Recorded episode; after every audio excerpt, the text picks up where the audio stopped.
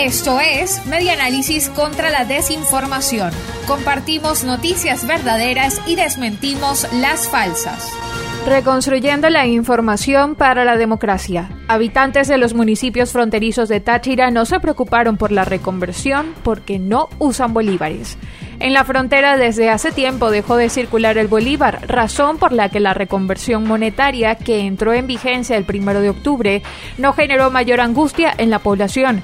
Los habitantes de los municipios fronterizos Bolívar y Pedro María Ureña no han entrado en apuros para que les reciban los bolívares en efectivo, pues no volvieron a la zona, según reseña La Nación Web.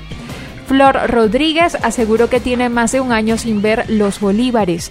Han dejado a un lado su propia moneda y da tristeza, aseguró, quien en la actualidad se dedica a varias actividades para poder obtener los anhelados pesos.